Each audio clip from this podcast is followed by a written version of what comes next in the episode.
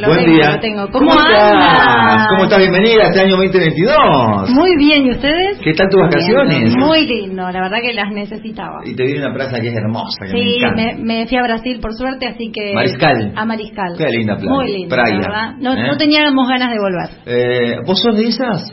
Yo soy, no, porque yo la vez que voy a Brasil me encanta, pero yo para mí más de ocho días ya es un- una locura. No, no, nos quedamos más tiempo, de hecho. Bueno, eh, hay gente que dice, no, yo soy capaz de quedarme un mes. Yo te juro que en diez días yo no, no quiero saber más nada, ya digo, ¿hasta cuándo? Pero Playa. si estás en una- a lo mejor es porque estás en una sola playa. Ustedes viajaron No, a no, distintas no, playas, yo, ¿no? no, Yo voy a distintas playas, pero no, ya más de ocho días no. Yo cada vez que veo y digo, yo quiero ir una vez a Bombiña. Veo y veo esas playas, Bueno, encantan. Bueno, Mariscal es está más cerca. lindo. Más lado. lindo, O sea, sí. Está al lado cuatro islas y después Mariscal. Está Bomba, Ajá. Bombiña, Claro, cuatro Bomba, días Mariscal. Sí. Una Ah, locura. buenísimo. Yo soy de las que si pudiera vivir en el mar, lo haría. Ay, a, mí, sí. a mí me genera una conexión el mar que lo necesito como una vez al año, ¿viste? No importa qué mar, a dónde. No te magala, además, sos de Río. Es mágico. A mí me Río. encanta el río, Sí. me encanta Santa Fe, no me iría nunca a vivir a otro lado, Ok. lo aclaro, Bien. Pero me encanta el mar. O sea que, de que- un Santa Fe con mar feliz. encanta el mar, tiene alma de navegante. Me, me renueva las energías. No, no, el mar, chicos, es una cosa. Yo no lo sabía hasta que lo conocí, lo considerando el mar es una cosa impresionante. La verdad que es Y prefiero mar antes que montaña toda la vida. Y yo soy de la Toda la playa vida. también. Mm. Me gusta la montaña, pero si me dan a elegir, Ahí me tenemos voy a una la Team no, Montaña, mirá. yo soy Team Montaña, sí. Pero vos Está conocés el mar. Eh, vos sabés que... No lo conoces. No. Entonces no hables, no me digas no me gusta el loco si no lo probaste. Bueno, Ah. pero... Sí, probé el locro, pero he tenido la oportunidad de ir al mar. ¿A dónde? no, eh, y a Mar Plata, Pero no. Pero el sexto año consecutivo que me voy para las montañas, las sierras. Y aparte- El año que viene, te lo dije el otro día, Sí. me empiezo a ahorrar desde ahora, me voy a Brasil. Bueno, la- Brasil tiene esa particularidad que si te gusta el mar, disfrutás del mar, pero también tiene los morros, sí que ves montañitas y todo. Ahí o está, sea, Ujú. ahí está. es la combinación perfecta. Haces dos por uno. Exactamente. Tal cual. Eh, María Eugenia Aguiluz, eh, trajiste el tema que anticipé, ¿no? Eh, Vamos, primero una dinámica para que hagamos, para que estaría buenísimo que nos podamos enganchar los que estamos en el piso, pero que si hay algún oyente que tiene ganas de sumarse, podés decir si querés el WhatsApp, la gente ya lo conoce. Eh, tengo ganas de hacer como una actividad, ¿sí? Como para romper el hielo, para iniciar esta temporada 2022. ¿Podés jugar con la mesa acá con nosotros? Obvio, Genial. todo tiene que ver con todo, por eso la traje y la idea es que empecemos a implementar actividades así en Me encanta, tareas. los días porque Trabajos no son tareas, son actividades para que compartamos y aprendamos juntos. Yo creo que cuando nos divertimos el aprendizaje es más rico. Sí. Así sí. que la idea es, acá tengo, para que le contemos a los oyentes, tenemos tres animales. Yo traje las impresiones para los chicos del piso. Tenemos un león, ¿sí? Que se los estoy mostrando. Tenemos una tortuga, ¿sí? Ujú, Cualquiera conoce lo que es una tortuga y un león. Y un águila, Sí. ¿sí? Bien. Te cuento, te anticipo que en este año este tipo de trabajo va a estar mejor porque vamos a hacer en YouTube. En, en un momento este año vamos a salir por YouTube, así que Excelente. no, no van a poder ver también, ¿eh? Buenísimo, me encantó. ¿Qué es lo que quiero que hagan? Que piensen eh, cuál cuál eligen, cuál elegiría cada uno de ustedes. Aclaro dejala- algo. dejala al esperen. nene, dejala. Aclaro algo. No tiene nada que ver. Yo no voy a analizar el, el animal que ustedes eligen ni mucho menos. Después vamos a entender y van a entender el por qué. Pero me gustaría que cada uno de ustedes elija. Si alguien elige el mismo, no hay problema. Ya saben que el mío, chicos, ya saben cuál es el mío. Así, ¿Cuál? El león. El león. Perfecto. Gaby. el águila. El águila. Perfecto. Fer. ¿Sí? Se me escapó la tortuga. ¿eh? Se bien. escapó la tortuga. Perfecto. ¿Qué quiero que hagan ahora? Quiero que piensen, en este caso, esta ¿Esto me a dinámica, esta dinámica eh, funciona Gracias. mucho para grupos, eh, donde somos más de 10 personas, supongamos, pero también para esto, al- a, las finalidades de lo que quiero que charlemos está bueno. Eh, podemos tener distintos animales, podemos elegir eh, alguno más, ¿está? Yo elegí estos tres por una cuestión arbitraria más que nada. Lo que yo quiero que vos me digas, Marito, y que pienses es, ¿por qué elegiste el león? Eh, me identifica porque por, por- por el tema de, de mi signo, nada más, nada más que por eso. Bueno, a ver, pensate a- alguna característica que te haga elegir al león. ¿Alguna característica del león que te haga te haya hecho elegirlo? Y a mí me gusta la, la personalidad de, bueno, rey de la selva, del líder. Bien, perfecto. Gaby, el águila. Me encantaría tener la, eh, la perspicacia que tiene el águila, eh, aún estando muy alto en los cielos y tener la mirada que tiene objetiva, sobre Bien. todo, eh, lo alcanza, alcanzar rapazmente el objetivo, eso, la Bien. habilidad, esa habilidad que tiene, ¿Algo más? ¿Alguna característica más que te guste del águila? su belleza. Bien, perfecto. Fíjense que son características, ¿no? De los distintos animales. Fer, la tortuga, ¿por qué? Porque se puede adaptar a distintas superficies como la tierra, como el agua, porque vive muchos años y tiene esa coraza en la que se refugia y la hace invulnerable prácticamente a cualquier ataque. Excelente. Gaby, ¿por qué no elegiste la tortuga? Mm, La tuve como opción, pero... mm, Si tuvieras que decir alguna característica que no te guste de la tortuga. Mm, No, ninguna. Tiene buenas características la tortuga. Pero Nada. no, eh, Bien, no. Eh, yo no Marito. elegí la tortuga porque es fea y arrugada. bien, bien. Marito, ¿por qué no elegiste el águila? Eh, el águila me- lo, lo hubiese elegido también. Si, si no tenía como opción el león, me, me copaba el águila. Y si tuvieras que ver alguna característica Eh, la sa- Negativa. La sagacidad, la perspicacia, pers- perspicacia del águila. eh, me gusta el águila también. Bien, Ojo, ¿eh? bien. Gaby, el león, ¿por qué no? El No, león no, de Marito, mm, ¿por qué no? No lo había pensado, no lo había pensado, pero sí me gusta, me gustan las características del león. A ver, les quiero decir algo. Eh, supongamos que yo digo, bueno, no, yo el león no porque es agresivo, porque se come otros animales, ¿no? Que. Podemos encontrar características. La tortuga no, porque es lenta, Sí. ¿no? Como que, ¿qué- ¿cuál es la idea de esta actividad? Que es muy simple, que la podemos hacer con cualquier edad, que la podemos hacer en cualquier cultura. ¿Qué, qué creen que podemos aprender a través de una actividad de este tipo? Eh, los- lo- las ventajas y desventajas de, de- de- de lo- de los otros, bueno, de las opciones que tenemos acá, por ejemplo. Muy bien. ¿Algo más? ¿Algo que les permita eh, haber aprendido esta actividad? Yo creo que tiene que ver con, para mí, con el espíritu. Ajá. Sí, yo me ¿En qué considero sentido? una persona de espíritu libre, por eso me gustó el águila. Bien, obvio, hay algo que a vos te identifica, Sí. ¿está? Em, hay algo muy importante. Este tipo de actividades que son como más bien vivenciales, ¿no? Porque eh, intentamos como ponernos en el lugar y por ahí si lo hacemos como mucho más largos hay muchas más características que pueden llegar a salir y mientras más personas hay participando, probablemente más características salgan. Lo primero que nos enseña es que las personas tenemos todas realidades distintas. Yo hoy puse animales, hubiese podido poner fotos de personas. Ujú. Con cuál Sí, nosotros nos sí. podemos identificar. Y lo otro que nos viene como a enseñar, y que está bueno por ahí aprenderlo, es que las personas nos podemos centrar en lo positivo de una otra, de una otra persona, o nos podemos concentrar en lo negativo. Claro, ventaja ¿Ah? o desventaja que dije. Tal cual, las potencialidades, las debilidades. ¿Y por qué traigo esto? Porque como vos bien decías hoy al principio, eh, a principios de febrero, no recuerdo si fue el 10 o el 12, Ujú. las redes sociales y los medios masivos de comunicación inundaron, ¿no? Como la noticia de este niño Drake, si no me equivoco. Drake, ¿cómo se- Drake, sí. De 12 años que se suicidó por ser víctima de bullying. Y yo me pongo a pensar y digo, en vez de, de- pensar que no tenemos que hacer como sociedad, ¿no? Para que estas cosas no sucedan, la idea digo, reflexionemos qué podemos mejorar como sociedad para que algo así tan terrible pase. ¿Y qué lo, lo- si nosotros queremos prevenir el bullying, mi mejor consejo es enseñemos a abrazar las diferencias. Las personas somos todas distintas. Enseñémoslo desde casa, desde lo más cotidiano. Repensemos nosotros como adultos si nos burlamos, si nos reímos de algo, de una característica de una persona. El ejemplo es lo primero, ¿está? Entonces, más allá de todos los métodos que existan, de que haya escuelas que los implementan, ¿no? Conocemos el método Kiva, no sé si ustedes lo han escuchado alguna No, vez. no, y justamente- Es un método finlandés. Ajá. Acá en Santa Fe tenemos un colegio que lo implementa desde el 2018, ¿Cuál es? el Colegio Las Salles. Sí.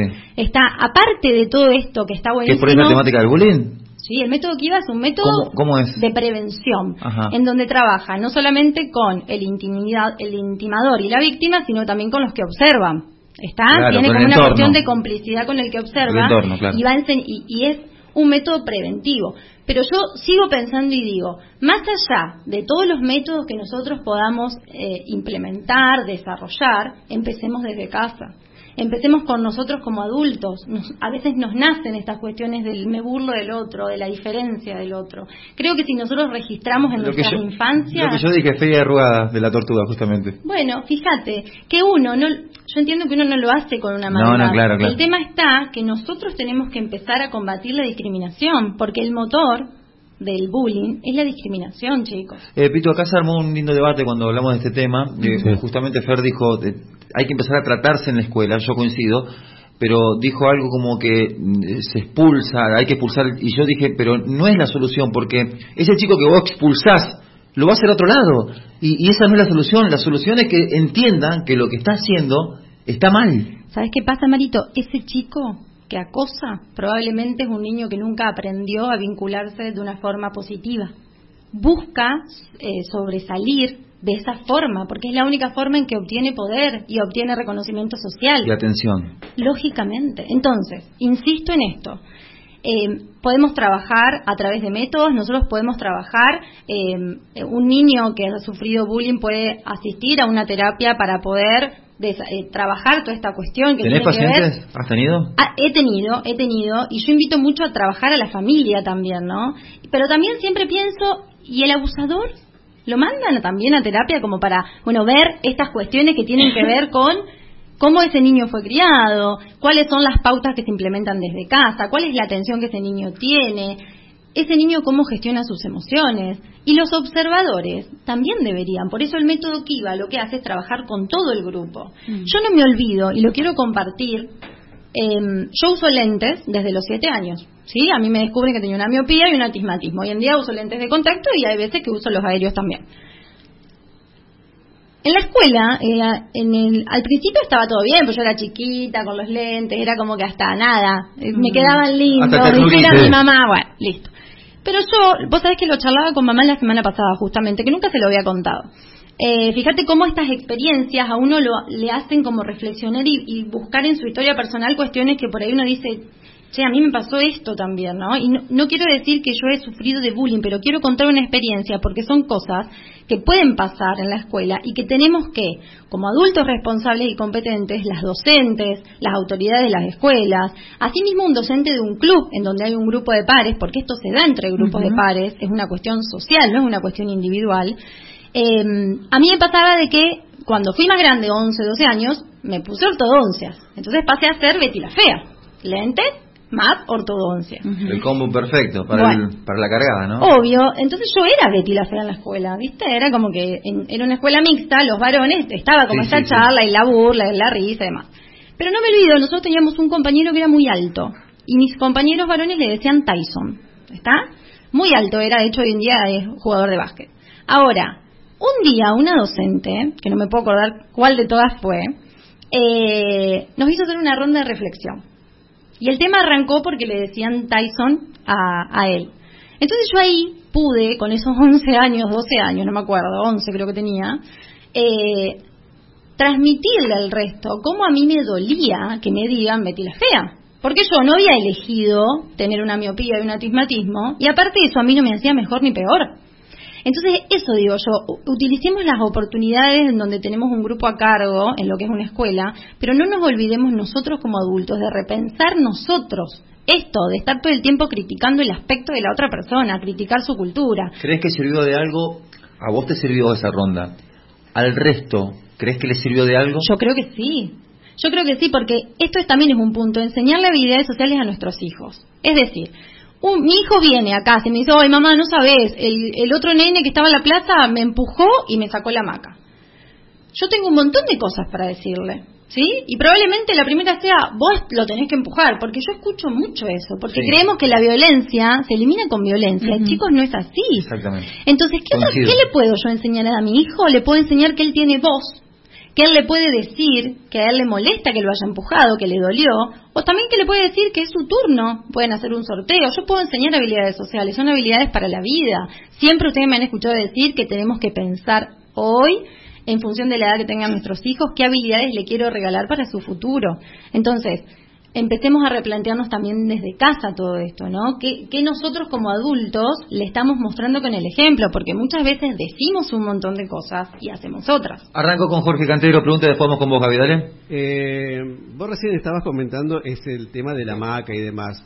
Eh, pero el bullying está más relacionado está relacionado con la violencia o está relacionado con las cargadas. En, porque viste que mm, ahí planteaste como que ahí había un, caso de violencia que ya es algo particular. En cambio, las cargadas, que son masivas de todos los, otros compañeros, eh, ¿hay una diferencia en eso? Mira, eh, está buenísimo lo que me preguntás porque hay dos cuestiones para aclarar.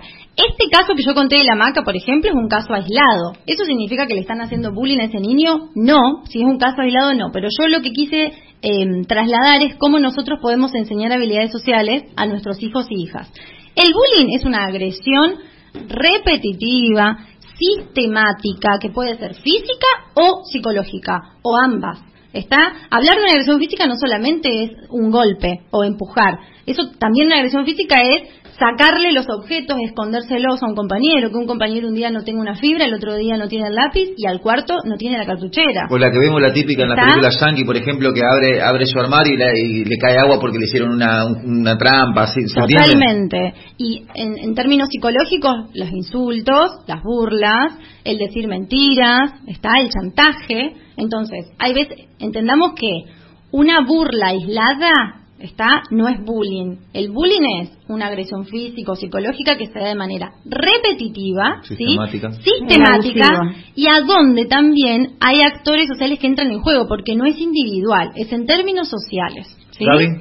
Bueno, justamente eh, coincido con vos y eh, cuando se armó el planteo de debate yo justamente decía y señalé como el gran el, el, gran emprendedor o para que esto se genere el cambio es en la casa. Como una vez dijimos, la casa eh, no, ense, no educa, no enseña.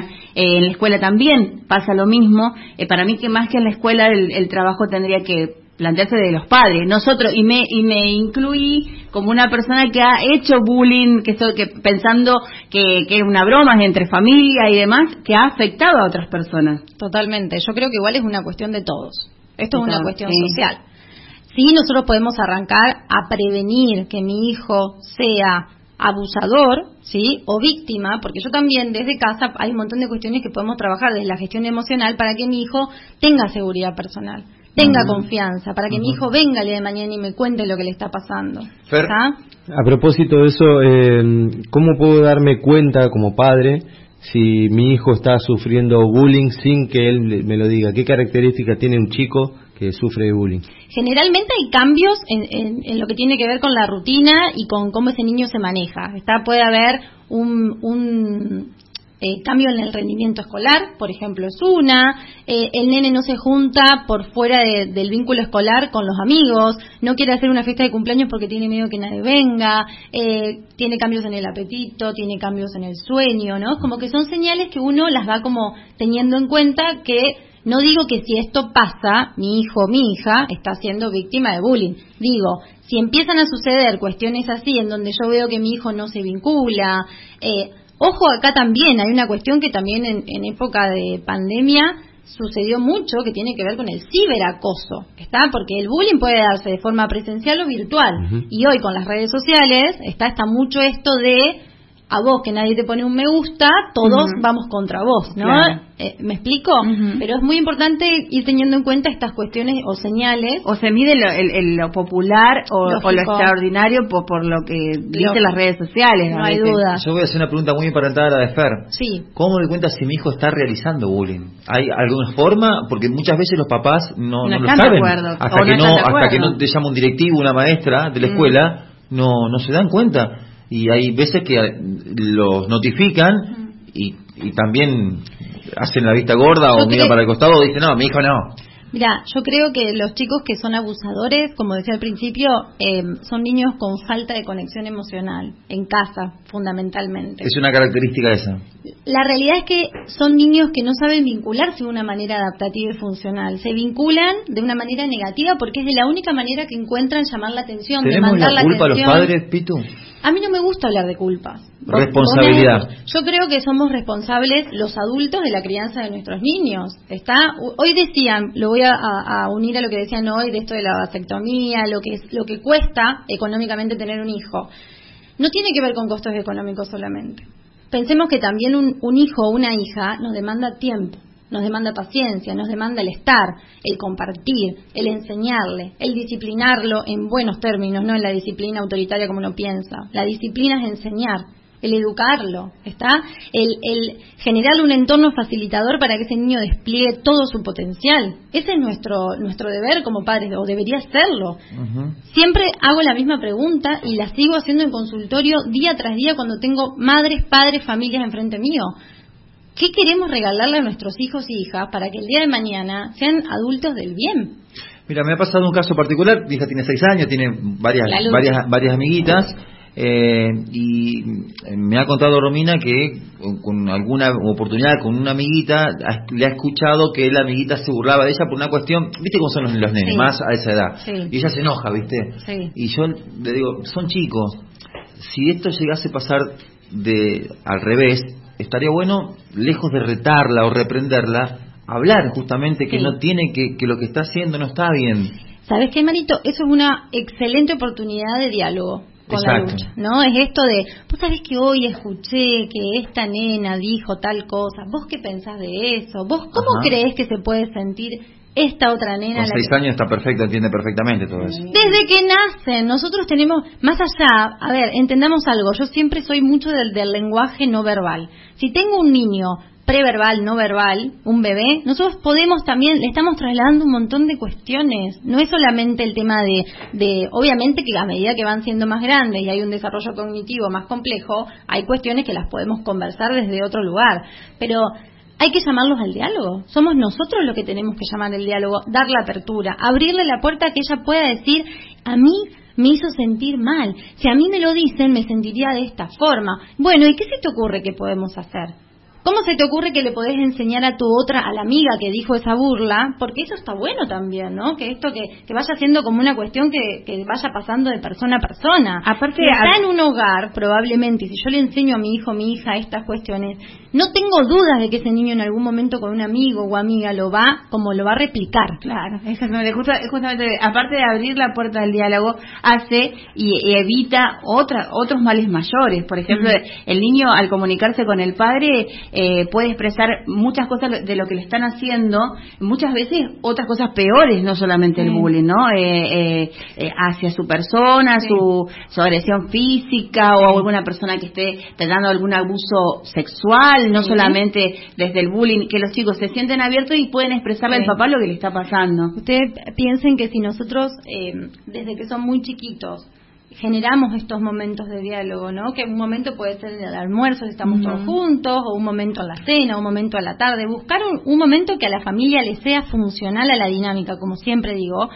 Está, está buenísimo porque le abrimos la puerta a esto, a que está bien que nos digan cómo se sienten, a que nos cuenten que, si le sucedió algo, qué piensan de eso y por qué lo piensan. No dar nosotros las respuestas, preguntemos. Es muy importante que hagamos preguntas y repreguntas a los niños, que dejemos que ellos piensen y que nos puedan expresar como les salga, como puedan, con las palabras que conozcan en función de la edad cómo se sientan, lo que piensan y cómo podrían resolver. Porque esta es otra cuestión. Creo que nosotros estamos como para guiarlos, ¿no? Como somos la brújula en, en este barco, en este mar adentro, en donde les tenemos que enseñar cómo resolver. Enseñar cómo resolver no es decirle lo que tiene que hacer, es ayudarlo a que piense, en a que se piense en esa situación que le sucedió o una situación hipotética, muchas veces cuando son más grandes ya logran este, poder pensar no solo en lo concreto sino en lo abstracto, pero ayudarlos a pensar, no darle las soluciones. Nosotros podemos darles pistas si no se les ocurre nada, bueno, a mí como mamá o como papá se me ocurre esto y esto, ¿a vos qué te parece que es mejor? Siempre dejar que sea el niño o la niña la que pueda decidir. Elegir. Porque acá hay otra cuestión. Eh, nosotros tenemos que validar emociones todo el tiempo y validar no es estar de acuerdo. Ustedes se cansaron de escucharme decir esta frase, pero ¿por qué es así? Mm. Porque quizá nosotros pensamos como adultos que es una pavada lo que le está pasando a mi hijo y los problemas de niños son problemas de niños, no son problemas de adultos. Entonces, repensarnos todo esto, ¿no? Yo creo que el tema del bullying es un tema social donde estamos todos involucrados y creo que el momento es ahora. No tenemos que esperar que pase lo que le pasó a Drake y lo que le pasa a un montón de niños que no nos enteramos, porque también esto, ¿no? Gracias a, los medios de comunicación y estos papás, esta, esta pesadilla que tuvieron que vivir la convirtieron en una campaña masiva de comunicación para poder concientizar, visibilizar. Ahora, el momento es hoy. Vos con tu hija en tu casa, pero vos también con vos mismo. ¿no? Nosotros tenemos que empezar a, despojarnos de, esta cuestión de los prejuicios y de criticar al otro por si es distinto a nosotros. Abracemos las diferencias, la diversidad. Cuando se dice los niños son crueles, ¿Qué reflexión tenés con eso cuando se habla del bullying? Viste que los niños son crueles. No, yo creo que los niños no son crueles. Yo creo que los niños, en función de la edad, hay una cuestión que tiene que ver con esto del, freno inhibitorio, ¿no? De que hay cosas que los niños dicen que capaz que un adulto dice, ay no, ¿cómo vas a decir eso? Se sentiría mal. Eso es algo que se va desarrollando. Obvio que hay una edad en donde quizá estaban en una sala de espera y hay un nene chiquito de seis años y ve un nene en silla de ruedas que probablemente en voz alta diga, mamá, mira ese nene en silla de ruedas ¿Eso lo hace porque es malo? No, lo hace porque todavía esta cuestión del freno inhibitorio, ¿no? De, de, las cuestiones de la empatía, de lo que tengo que decir, están vías de desarrollo. Pero no pasa que un nene a los 6, 8, 10, hasta 11, 12 es cruel, entre comillas, pero después va creciendo y se le, se, le, va esta característica. Porque justamente están desinhibidos. Es como que dicen lo primero que piensan, Marito. Porque aparte vos pensás que en función de su desarrollo cognitivo, todo lo que ellos piensan está bien y todo lo que yo pienso lo piensa el resto después te empiezan a entender que hay distintas perspectivas. Y, por más que como papá lo hables, por ejemplo, eh, de este nene, a lo mejor la mamá le dijo, hay chicos que están en silla de ruedas, vas a ver niños con muleta, va a haber niños que no vieron nunca, que son ciegos. El chico hasta que no se eh, enfrenta con esa realidad, eh, es como que no, no, no te cree o no lo ve. Ah, mira ese nene es ciego. Sí, ahí también tuvo la oportunidad perfecta para enseñar algo. Claro, exacto. Pitu, hay diferentes desenlaces, vemos acá y tenemos el ejemplo de Drake, pero acá en Argentina en el año 2004, hace mucho tiempo ya en Carmen de Patagones, pasó algo diferentemente, totalmente diferente, eh, con otro trágico final, que es eh, Junior, era el apodo del, del, niño que estaba cansado por ahí, harto de sufrir bullying, que fue con el arma reglamentaria de su padre a la escuela y y mató a sus compañeros. Mm. Sí, me acuerdo. Bueno, fíjate ahí, ¿qué, qué, qué, cuál es el mensaje que le estamos dando a un hijo, a una hija, a los niños en general y niñas, de cómo resolver problemas? Por eso yo insisto, no digo que la escuela no tenga que hacerse cargo de implementar métodos, de generar capacitaciones a padres, capacitaciones a docentes, porque creo que también tenemos que tener en cuenta muchas veces eh, la, formación docente y la formación de padres y madres y de familias que comparten mucho tiempo con niños y niñas y esto que hablábamos hoy con Fer, cuáles son las señales que a mí me pueden dar a pensar que algo está pasando. Eh, pero es muy importante que nosotros desde muy chiquititos trabajemos mucho lo que tiene que ver con la seguridad y confianza personal, eh, estimulemos habilidades sociales. Las habilidades sociales se aprenden. Nosotros no nacemos siendo empáticos, no nacemos siendo solidarios, eso se aprende. Y el mejor aprendizaje es el ejemplo y el modelo. Nunca y que nunca es tarde para aprender eso. No, nunca es tarde para aprender eso. Y si un niño no tuvo eh, el tiempo quizá o no tuvo la, la, forma de aprenderlo de niño, probablemente grande lo pueda llegar a aprender. No tiene que ver que no, ¿está? si a mí de niño no me enseñaron a ser empático, eso a mí no me va a determinar que nunca lo voy a hacer. Eh, quiero compartir algunos mensajes, después quiero meterme con la carta de los papás de Drake, que me parece que es una carta realmente impactante, conmovedora. desgarradora, te diría, ¿no? Eh, a ver, Peteta, si tiene que ver al respecto. Ahora digo yo, ¿no? Nosotras, eh, nuestra generación de 40 para arriba, también sufríamos el bullying, que era la, la burla, la joda. Y estaba la, la la miona, eh, el granudo, que tenía grano, cabeza virulana porque tenías rulos, eh, pero me parece que era había otro tipo de amistad. Eh, yo creo que los chicos de hoy no tienen esa amistad que había antes, que era el de jugar a la escondida, de encontrarnos en, en la casa de alguien o en la misma calle a jugar a las tapitas, a la balita. O sea, estaba la joda, pero estaba la amistad. Yo creo que hoy lo que falta es esa unión entre los chicos. No sé, me, me parece, eh, es lo que veo, eh, por ejemplo, porque es más fácil estar con el celular con la Play o con la tablet que salir a jugar con un chico, con un compañerito. Sí, no hay duda que el bullying eh, existió siempre. ¿está? Lo que pasa que después, a medida que fue pasando el tiempo, se le puso nombre y con el tema de los avances de la tecnología y los medios de comunicación, esto se empezó a visibilizar. Pero bullying como bullying existió toda la vida. No hay dudas de lo que dice esta oyente de esto que tiene que ver con eh, cuestiones que creo que el motor o, lo que nos lleva a tomar decisiones distintas es la términos de inseguridad. Antes jugábamos mucho en la calle, hoy la calle no está y la calle siempre fue una pata enorme en el aprendizaje de las infancias. Dice, hola, buen día, pero ¿qué hay que hacer cuando los padres se ríen de las cargadas o la típica es una jodita? A mí me pasó que mi hija tiene una eh, displasia ósea y pie, eh, piebot, puede ser, piebot, bilateral, la cual la operan una vez al año y la recuperación es de seis meses de yeso. Una nena de siete años pasó por al lado de mi hija que estaba en silla de ruedas y dice, mira justamente lo que decía, mira esta discapacitada. Cuando fui a hablar con la mamá me dijo que era una jodita y se reía. Mm. Y no fue la única vez que lo hacía la nena. Besos, soy Carla de Montevera. Mira qué mensaje. Gracias, este, ¿eh? Carla. Eh, justamente, ¿no? Fíjense esto, qué importante que nosotros como adultos también tomemos la importancia que esto amerita. Yo en este entiendo, la mamá de esa nena, Yo entiendo que hay veces que nosotros podemos hacer un chiste, podemos hacer una burla, pero no siempre. Hay temas que ameritan eh, seriedad, hay temas que ameritan compromiso, hay temas que ameritan que nosotros nos pongamos en cuerpo, alma y mente a poder solucionar determinadas cuestiones. Y fíjate acá la respuesta de esta otra mamá, fue una burlita, estoy naturalizando la burla estoy naturalizando una forma de violencia, que no deja de ser esto, ¿está?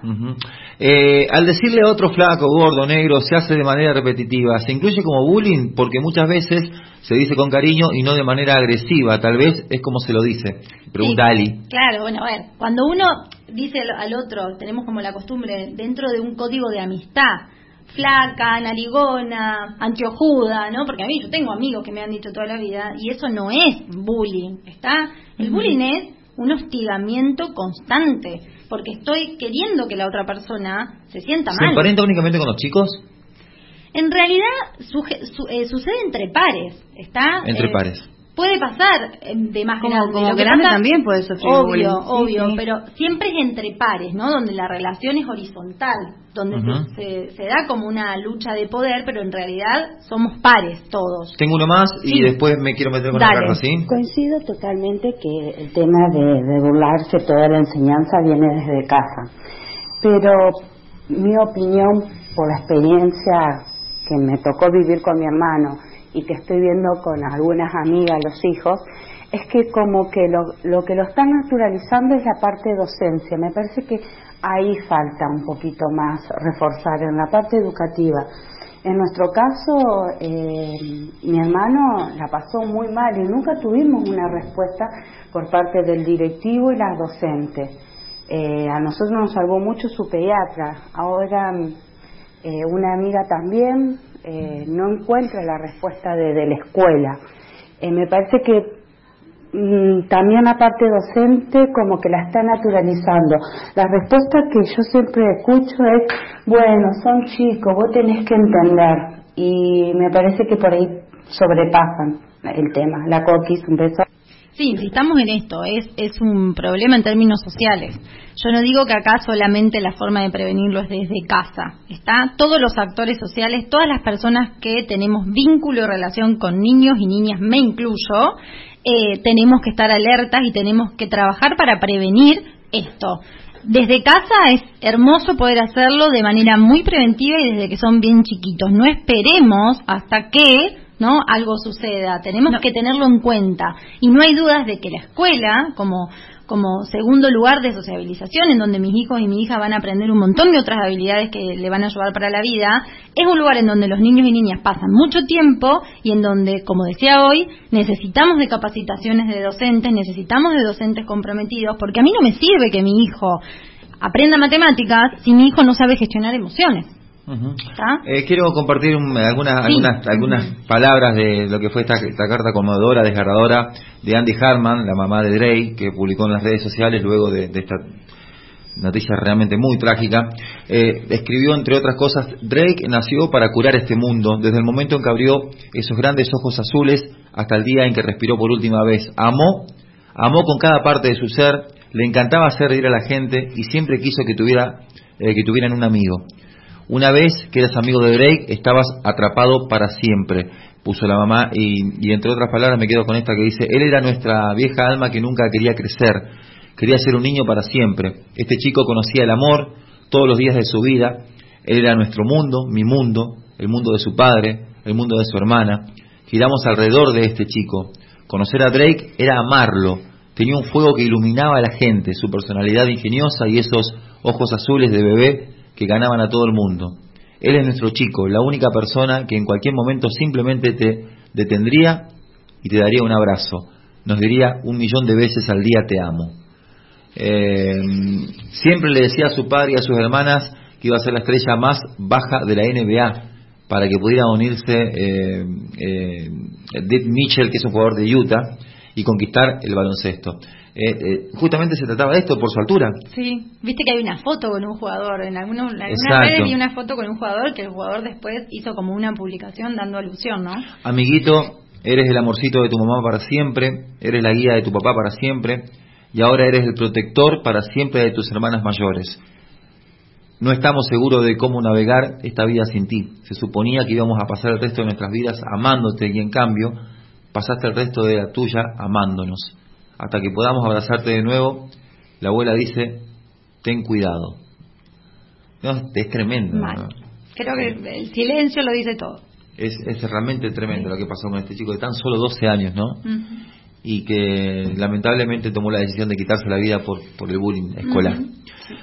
Eh, bienvenida, Pito, este año 2022. Eh, los días lunes. Los lunes nos vamos a encontrar. Hoy excepcionalmente, pero el lunes es feriado, pero el próximo lunes. El lunes 7 estoy acá. Buenísimo. Así que vamos a ir viendo de hacer alguna dinámica de, traer temas, pero capaz también hacer alguna encuesta para que sea algún tema.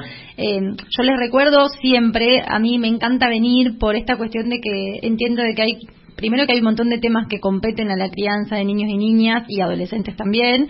Eh, y muchas veces hay muchos papás o mamás o familias que tienen dudas en función de alguna situación que estén atravesando.